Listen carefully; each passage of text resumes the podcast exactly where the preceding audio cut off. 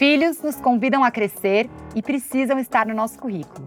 A nossa vida nunca foi apartada. Nesse podcast, vamos falar sobre os assuntos que permeiam todos os desafios e delícias de conciliar filhos e carreira. Eu sou a Camila Antunes, mãe da Bel e do João. Sejam todos muito bem-vindos. Olá, sejam todos bem-vindos. Positivo.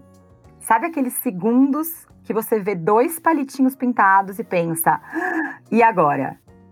Quem já fez esse exame sabe o que eu estou falando. É aquela mistura de emoções.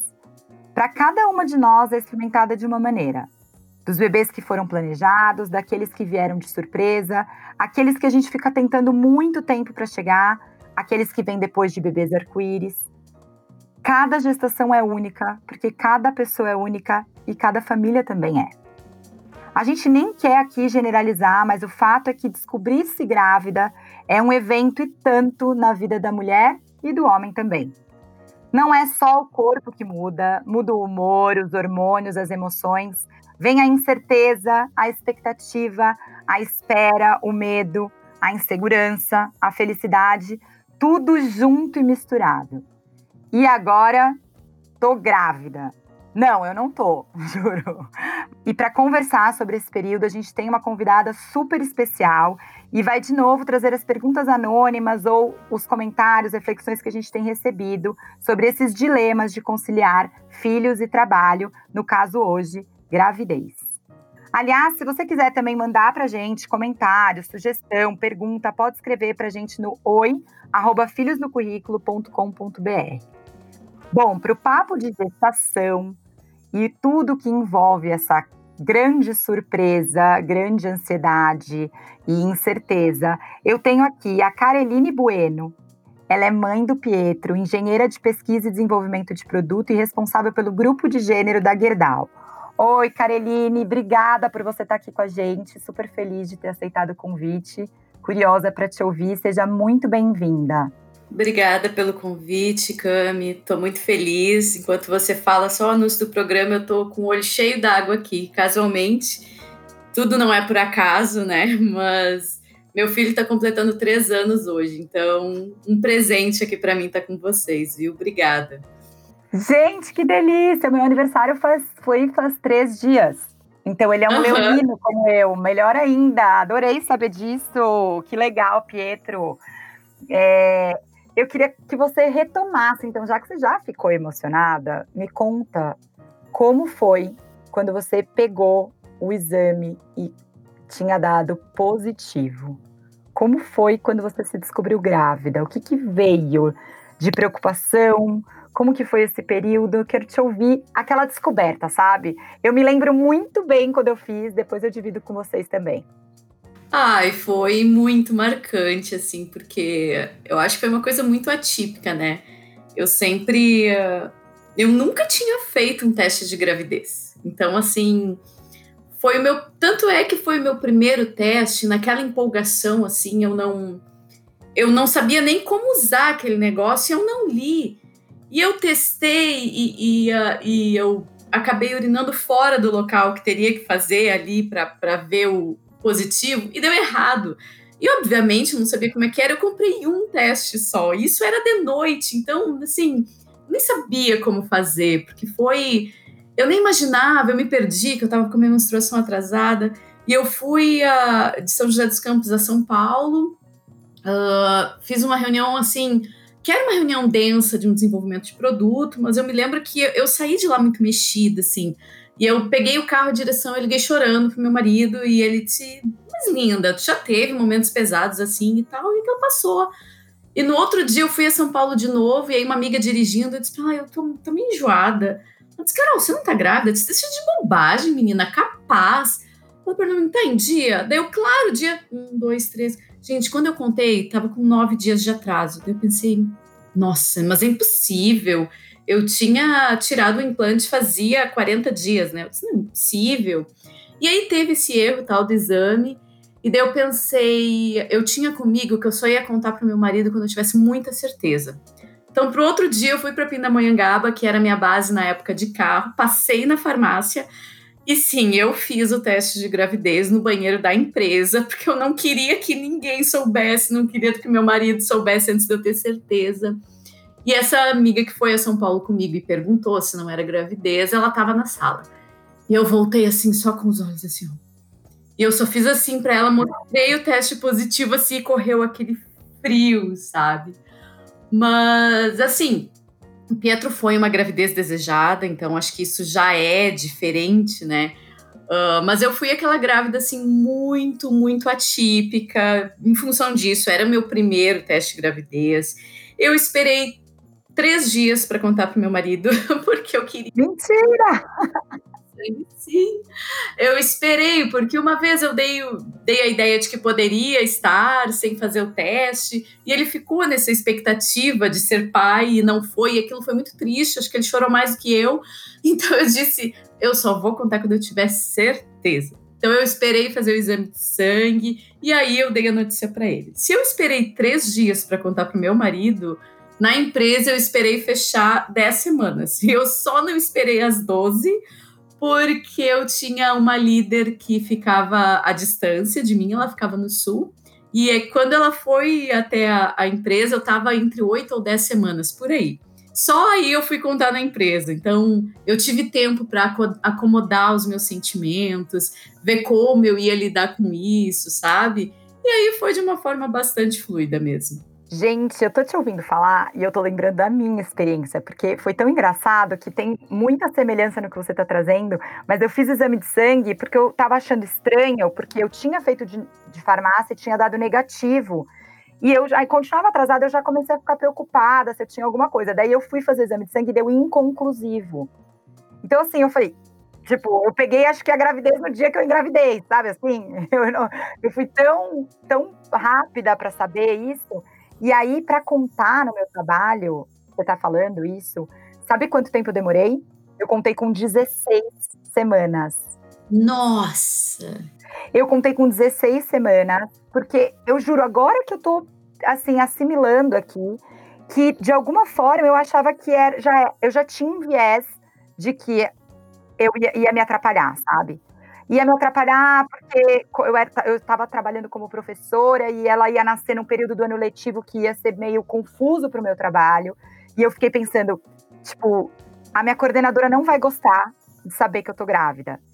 Como a gente já cria preocupações? Você teve preocupações em relação à sua entrega durante a gravidez? O que, que você pensava que ia acontecer com você? Porque eu tive uma gravidez muito tranquila em relação a a sensações físicas, sabe? Eu não tive desconfortos físicos.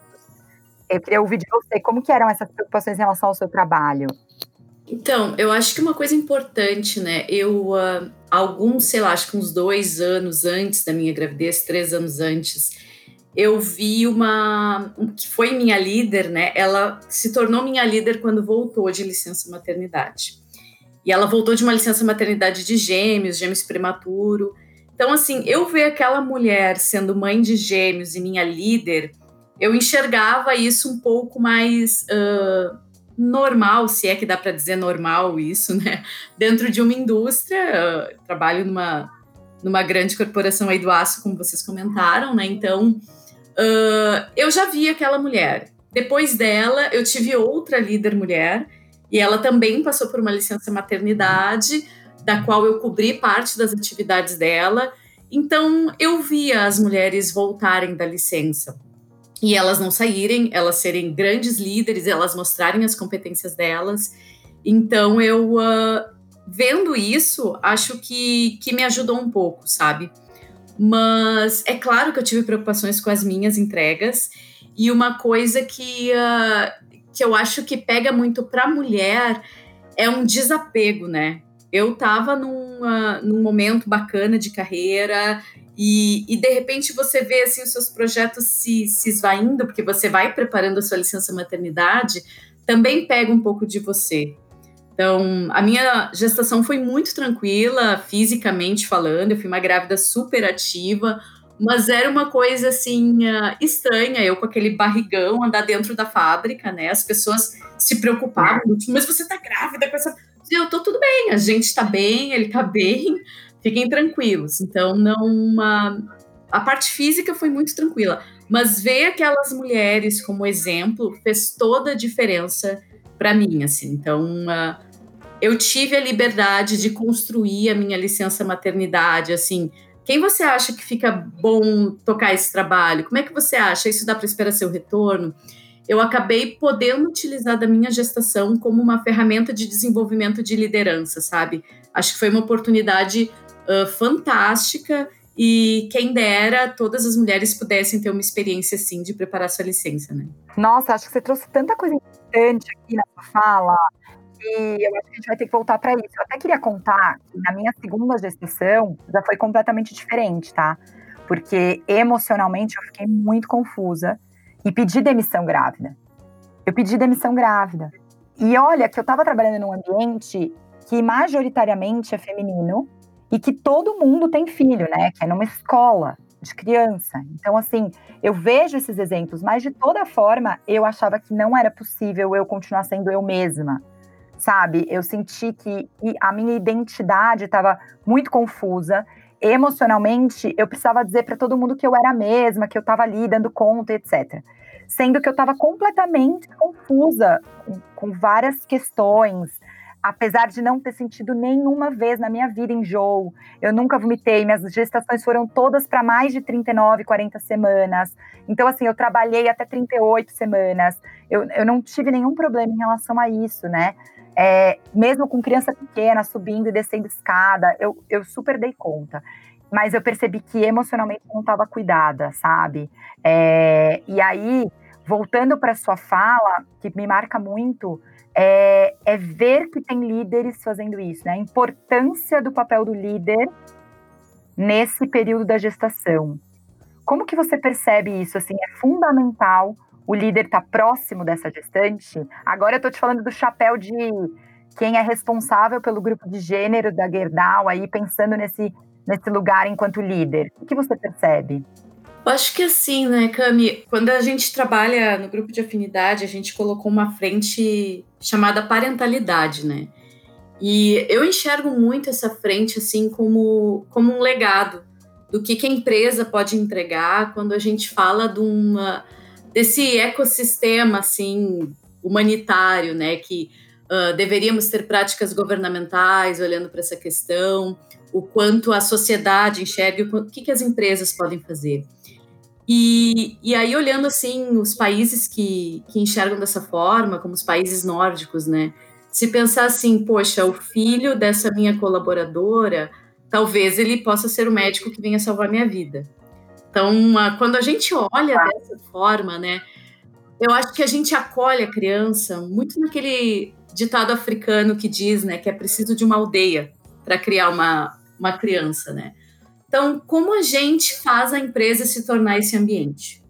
E aí eu acho que é, é um caminho, não, não é uma solução mágica, a gente não consegue chegar nisso da noite para o dia, mas levar como parentalidade, especialmente numa empresa que tem a maioria de, de homens, como a nossa, faz com que, uh, com que a gente enxergue isso como legado, sabe? E, como equidade de gênero, porque eu estou falando como esse pai e essa mãe, independente das formas deles de, de, de enxergarem essa criança, eles possam estar trabalhando para isso.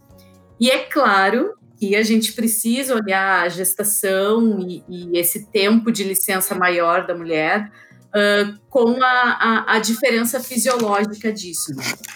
E aí, aí eu acho que entra o líder, né? Eu acho que tem, ah, tem duas coisas que a gente precisa olhar, é, e, e, eu acho que não é por acaso, mas as duas começam com E, né? É o empoderamento da mulher, mas eu acho que é a empatia do líder. E quando eu falo em empatia do líder, é como é que ele vai fazer esse acolhimento dessa gestação. E não é aquele dizer, nossa, olha, tem uma coisa para te dizer, chefe, tô grávida.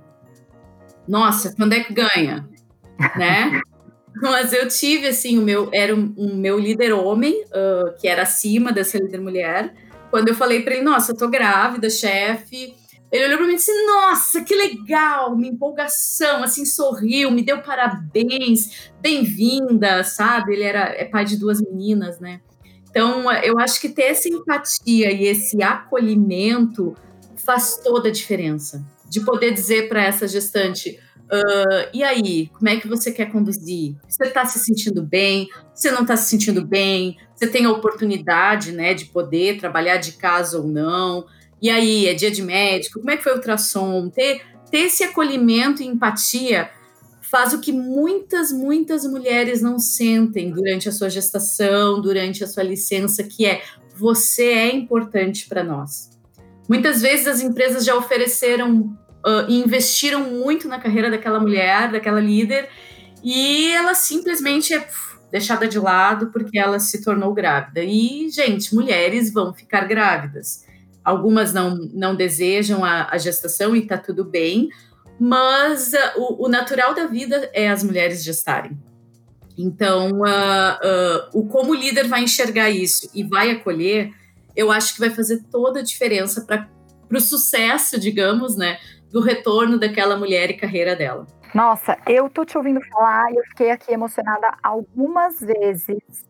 É, primeiro com a, esse senso da importância do filho ser uma responsabilidade comum de todos nós. E você falou de um jeito tão lindo, tão lindo, que eu nunca tinha pensado que o filho dessa colaboradora pode ser o meu médico amanhã. E eu acho isso incrivelmente inspirador e vou guardar isso fortemente da responsabilidade que a gente tem por por todas essas crianças, né?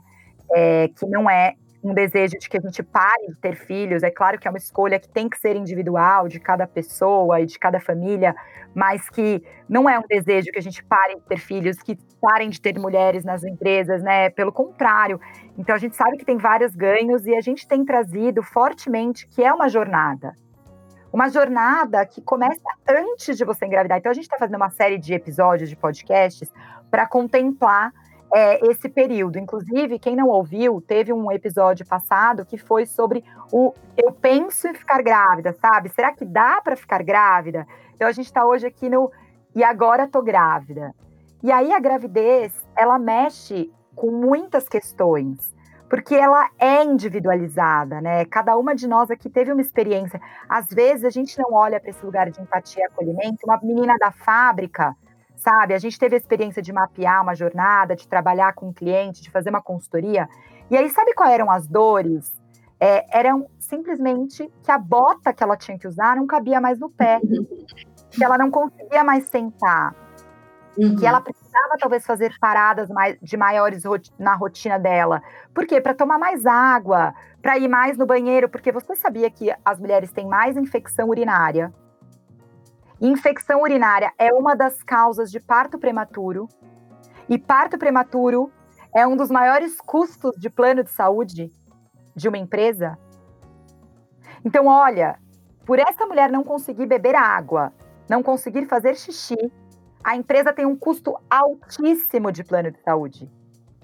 E ela nem percebe a ligação desse olhar empático para uma gestação. E ela vai economizar Exato. no bolso dela. Olha que loucura, tá? Não é só por fazer uhum. a coisa certa, porque é a coisa certa a ser feita, ser empático e acolher. Mas a gente está falando aqui de custo também. A gente está falando de um custo altíssimo de turnover, de redução de mulheres, dessas mulheres já se prepararem para um retorno, porque a gente é durante a gestação que tem que preparar essa saída também. Então, eu queria que você trouxesse aqui algumas é, estratégias que você percebe, você já começou a pontuar, a ideia de que você é muito importante aqui nessa empresa, continua sendo importante durante a gestação. E aí, como a gente pode trazer essas estratégias de preparar a saída? O que, que você vê é importante ser feito? Eu acho que, de novo, né, o líder estando próximo dessa gestante, assim, como é que pode ser a condução dessas atividades dela durante o período de licença, né?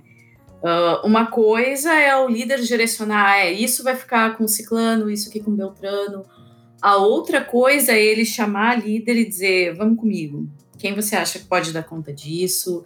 Uh, isso aqui, será que a gente pode esperar o seu retorno?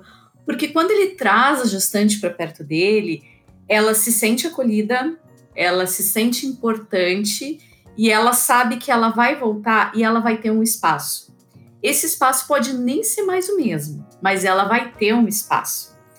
Que é o medo que quando a gente fica grávida e olha para os lados e vê as coisas se esvaindo, assim, eu me lembro de entregar a pasta do computador para o fulano, a outro psiclano e pensar, meu Deus, e quando eu voltar? E quando eu voltar, eu tinha segurança de ter um espaço, que de fato foi muito diferente do que aquele que eu deixei, mas eu tinha importância como pessoa para aquela equipe. Então acho que isso faz toda a diferença. Mas faz também uh, diferença, e aí eu acho que é uma das, das barreiras que a gente tem hoje em dia, né? A gente não fala sobre isso. Então, a gente não vê muitas vezes grávidas nos mesmos ambientes que a gente, não fala sobre isso, não torna isso normal. Uh, o quanto a gente precisa se empoderar disso, né? Porque existem livros, livros por aí, sites, uh, Instagrams e afins, que mostram sobre a gestação fisiologicamente falando, e ela é importante. Mas quando eu olho como aquilo cabe na minha realidade, eu se eu pudesse olhar para os lábios e ver outra grávida e contar para ela, e hoje foi difícil acordar 5 e meia da manhã para pegar um fretado e vir. Eu não estou reclamando da minha rotina, eu não estou dizendo que eu não consigo fazer isso.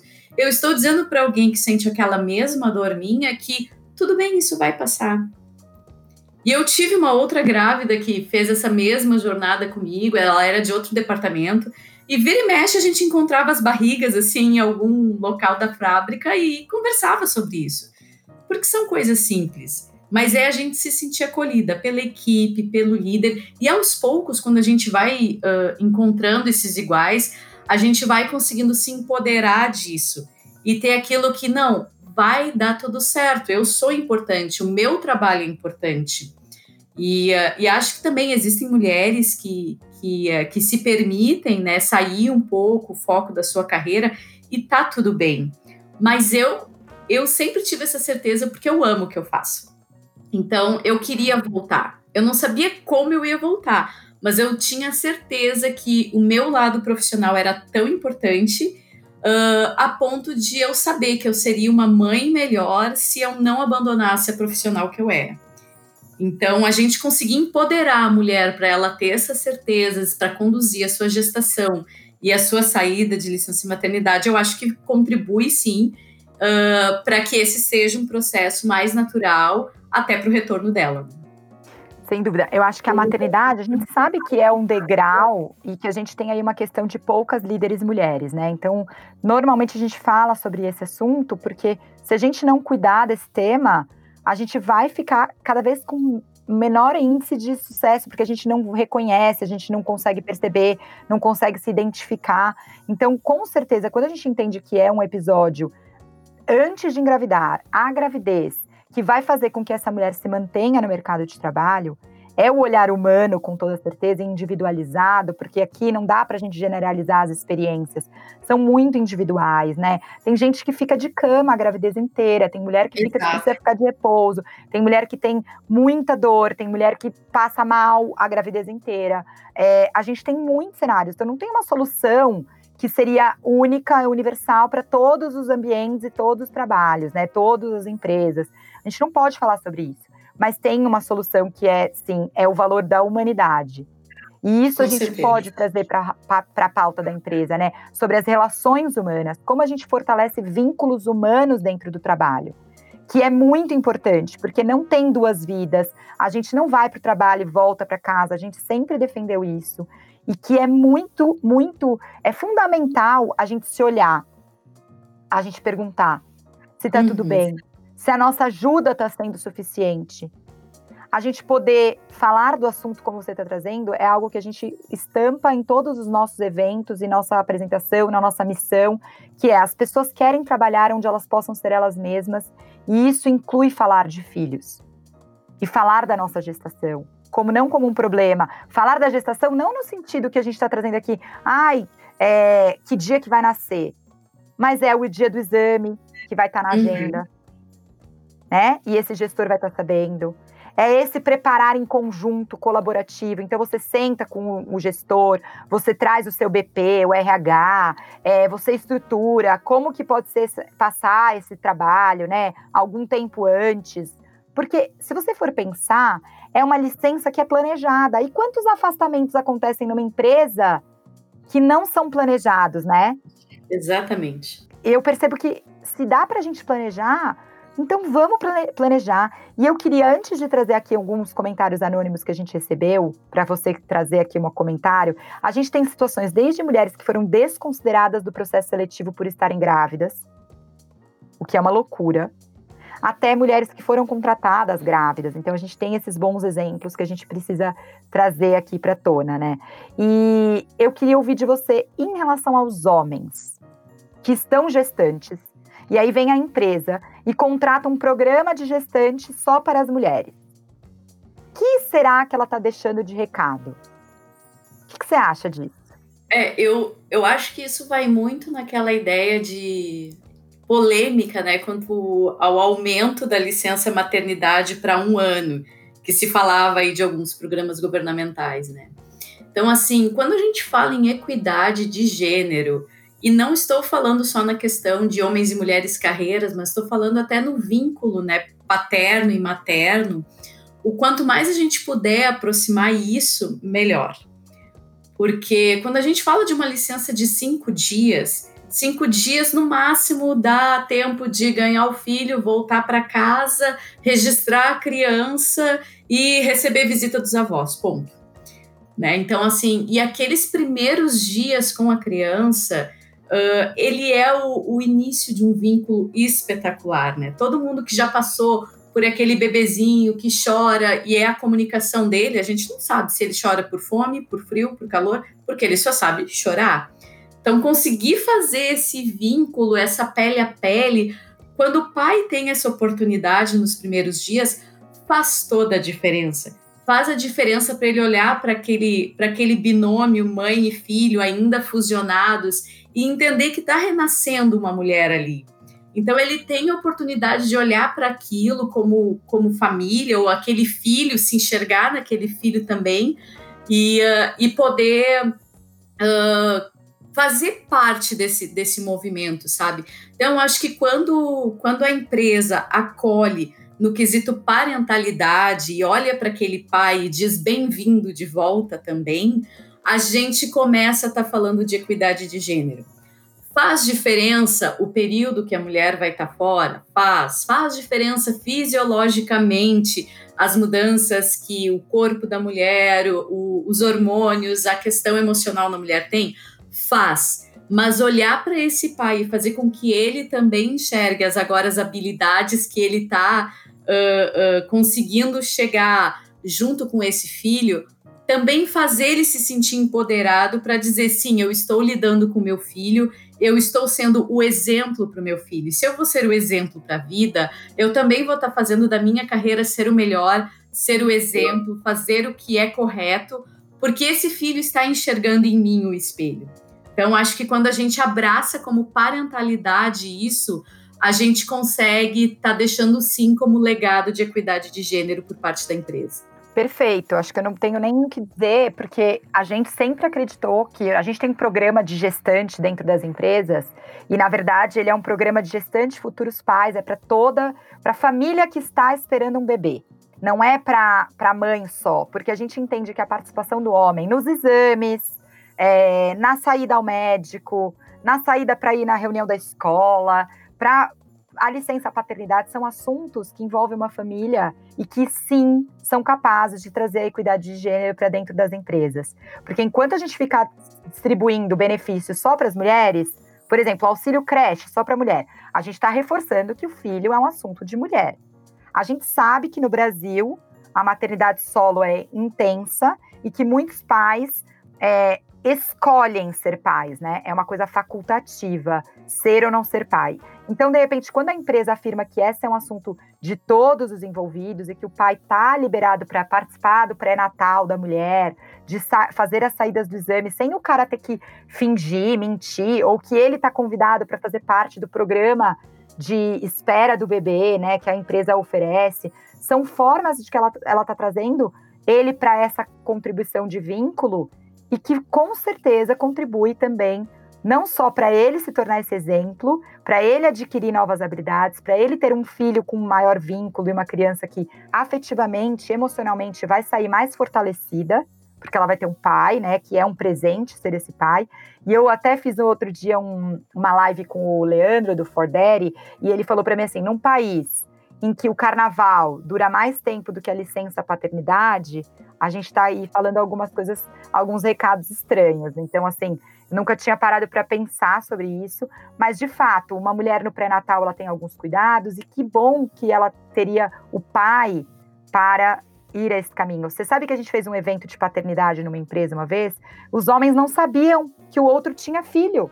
Eu acredito. Eles não sabiam, porque eles se olhavam Cara, você tem um filho. Por quê? Porque a mulher, a transformação acontece no corpo, fica latente, fica visível, e a gente fala dessas questões. O homem não. Mas é muito importante a gente aproximar essas conversas e que se você tem a sua empresa, se você é um líder homem, se você é uma líder mulher, tratar todo mundo igual, né? Trazer os benefícios, as vantagens, os programas, os conteúdos para que todo mundo se sinta de fato envolvido. Isso é um ganho para todo mundo, eu acredito. E eu queria trazer para você, antes da gente ir encerrando, porque já estamos chegando no final, queria que você me contasse é, se você tem alguma sugestão, alguma indicação de algum conteúdo que fez diferença para você, que você acha importante, é, que você queira dividir aqui com quem está nos ouvindo agora. Acho que vai ser bem legal. Então, eu quando eu acho que o livro mais importante assim que, que eu li foi no meu retorno de licença, que para mim foi um momento muito complicado assim para mim mesma, eram as minhas emoções que estavam em jogo, né? E aí eu li esse livro da Tiffany Dufo, O Deixa a Peteca Cair. Eu acho ele sensacional, porque muitas vezes a gente acaba olhando o sempre o gramado do vizinho assim que sempre vai ser mais verde, e eu olhava para muitas mulheres que naquele momento estavam repensando a sua carreira e eu dizia: Mas eu amo a minha vida profissional. Como é que eu vou deixar o meu eu profissional? E eu amava aquele filhotinho do meu lado, cheirosinho, aquele bebê fofo. Como é que eu vou fazer essas duas coisas? E, uh, e aí eu tive esse livro que eu achei espetacular. E uma das coisas que fala nesse livro é que nós, uh, mulheres, ainda estamos reaprendendo a fazer é a nossa rede de apoio, né? Então, não só a rede de apoio de cuidado ao bebê, que eu tenho certeza que vocês vão estar olhando em outros em outros momentos aqui que a gente acaba indo atrás, seja uma avó, seja uma dinda, uma escola, que uh, no momento atual perdemos, né? Mas também como a gente tem esse rede de apoio em mulheres dentro das empresas. Então, uh, com esse livro que me abriu a mente, assim, eu procurei essa minha primeira líder mulher, mãe de gêmeos, Cláudia Serantoni, que para mim foi sempre um exemplo, assim. E muitas vezes, assim, eu podia ligar o telefone para ela e dizer: não, não tô aguentando, chefe, vou, vou cair, vou, vou cair fora. E ela dizer: não, calma, não, não é isso, vai passar. Seu filho tá bem, horas você vai se dedicar mais ao seu filho e horas você vai se dedicar mais ao seu trabalho e tá tudo bem, você é uma só.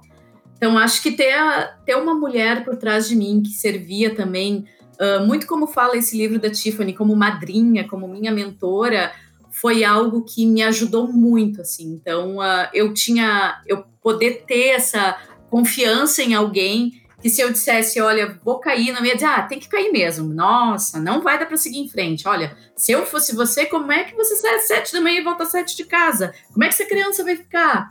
Então, ter ela, assim, como, como um apoio nesse sentido fez muito. E no meu caso, que tenho, né, o, o, o marido, tem um pai presente, poder literalmente deixar a peteca cair, como diz o livro, me desapegar da síndrome do controle do lar, né? e, uh, e deixar ele fazer da forma dele também, fazer com que ele exercesse a paternidade dele. Isso me ajudou muito também a, a, a equilibrar a minha maternidade e o meu lado profissional. Então, se eu pudesse dar dica de um livro, seria Deixa a Peteca Cair. Uau, você trouxe aqui duas coisas que eu achei tão incríveis que eu vou ter que reforçar. Gente, para quem está grávida, né, ou para qualquer mulher, qualquer momento, é, buscar uma rede de apoio. E aí você deu estrategicamente como fazer isso. Acho que você procurar dentro da tua empresa alguém que você admire, que você se inspire, que seja uma líder e de repente falar isso para ela, falar eu vejo isso em você. E eu gostaria de te convidar para ser minha madrinha nesse período, é, para que eu lembre que eu não quero abrir mão da minha carreira. Ou você pode mudar, né? Quando você tiver o seu bebê, ninguém está aqui isento de querer fazer novos planos. Mas, durante a gestação, você buscar essa pessoa que possa ser a sua rede de apoio, me lembrar que eu não quero desistir, porque às vezes a gente não comunica para o outro, né? Às vezes a gente vai buscar alguém que vai dar uma opinião ao contrário da nossa, e aí não serve, né? Sei lá, a, a sua mãe, a sua tia que vai falar, ai, para de trabalhar, ai, não sei por que, que você está fazendo isso, daí não vai te servir. Se aquilo for importante para você, você buscar alguém que seja essa referência para você é uma estratégia linda e que eu acho muito forte, muito potente, e que você não precisa esperar que tenha um programa de mentoria na tua empresa. A gente está trabalhando para isso, a Filhos no Currículo trabalha arduamente para estar dentro das empresas, para ajudar as empresas a criarem esse ambiente para profissionais com filhos trabalharem, se desenvolverem. Então, criar, fomentar essas mentorias, essas trocas, essa rede de apoio, as rodas de conversa, os programas de gestante, enfim, todo o material que a gente costuma produzir. Mas independente disso ter na sua empresa. Então, se você é líder de uma empresa e está ouvindo a gente agora e acha que faz sentido, a gente está aqui para ajudar e de repente criar esse programa estruturado dentro de mentoria é fundamental. Mas se isso não tem na tua empresa é, ou no teu trabalho, se você é empreendedora, se você está ouvindo a gente aqui de algum, é, alguma situação diferente, busca essa pessoa. Convoca ela, informa ela, fala assim: olha, eu estou te colocando como minha mentora como minha madrinha nesse período, porque eu me inspiro em você, eu não quero abrir mão. E aí já vou deixar os seus contatos, hein? Caroline, porque eu acho que você é uma uma linda referência para mães e que bom que você está aqui com a gente. Eu fico muito orgulhosa de te ter por perto, assim, muito feliz de te ouvir. Acho que a gente conseguiu aqui trazer muitas informações de um jeito muito humano e parabéns para o Pietro hoje, vá comemorar com três anos de vida como mãe também. Só Obrigada. a gente sabe quantas habilidades a gente desenvolve oh. diariamente no exercício dessa relação que é tão única e tão especial e que a gente precisa fortalecer ela e precisamos falar mais sobre isso. Então eu queria, se você tiver uma única, última mensagem, e aí eu vou fechar o nosso episódio de hoje. Acho que minha última mensagem, assim, vai. Provavelmente quem vai escutar isso são, são gestantes, né? Seja mulher gestando ou pai que está acompanhando essa gestação. Mas é, para mim, eu acho que foi a maternidade foi esse portal de transformação, né? De eu ter resgatado esse, esse meu eu feminino de, de procurar apoio. Então, eu, como vocês me apresentaram, eu sou da área de exatas, né? Então, sempre tive meu raciocínio assim muito apurado e, uh, e aí eu achava que eu ia dar conta de tudo sempre e aí veio a maternidade e me trouxe isso, né? O quanto eu precisava sim da rede de apoio, o quanto eu consegui me empoderar e consegui usar a equipe que eu tive uh, comigo como minha rede de apoio, uh, isso fez a diferença para eu me enxergar como uma profissional melhor. Então, acho que essa é a oportunidade que nos convida. E aí, depois, claro, a criação desse bebê aí vai nos trazer tanta coisa boa como pessoa, como habilidades que a gente vai acabar carregando também para o lado profissional. Mas acho que esse convite para a gente olhar para o nosso lado humano de novo, aceitar ele com muito amor, assim, com, com bastante humildade do aprendizado que a gente vai ter e de que sim, a gente não vai voltar a ser o que era antes. E tá tudo bem, porque a gente pode fazer disso vou, uh, se tornar uma pessoa muito melhor e não só voltar ao que a gente era antes, né? Acho que essa é, era a minha mensagem final. Que lindo. Que a gente esteja aberto às mudanças que a vida nos traz sempre, né? Que, que bom poder mudar. Que bom que é poder crescer ao lado dos nossos filhos e se vocês quiserem mandar para gente é, qualquer comentário, crítica, pergunta, sugestão, a gente está recebendo no oi, arroba. A gente está no Instagram, Filhos no Currículo, LinkedIn, é fácil de achar a gente. A gente adora ouvir as histórias, adora conectar com vocês e saber sempre um pouco mais sobre tudo isso, para que a gente possa ir crescendo juntas, porque essa é a nossa vontade. E eu quero muito te agradecer por tempo, pela sua hora, pela disponibilidade de estar aqui com a gente. É, obrigada. Super beijo em você e no Pietro também, tá bom?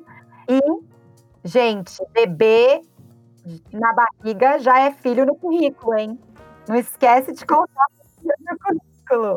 Um beijo e até o próximo episódio. Beijo, obrigada. Beijo, obrigada, gente.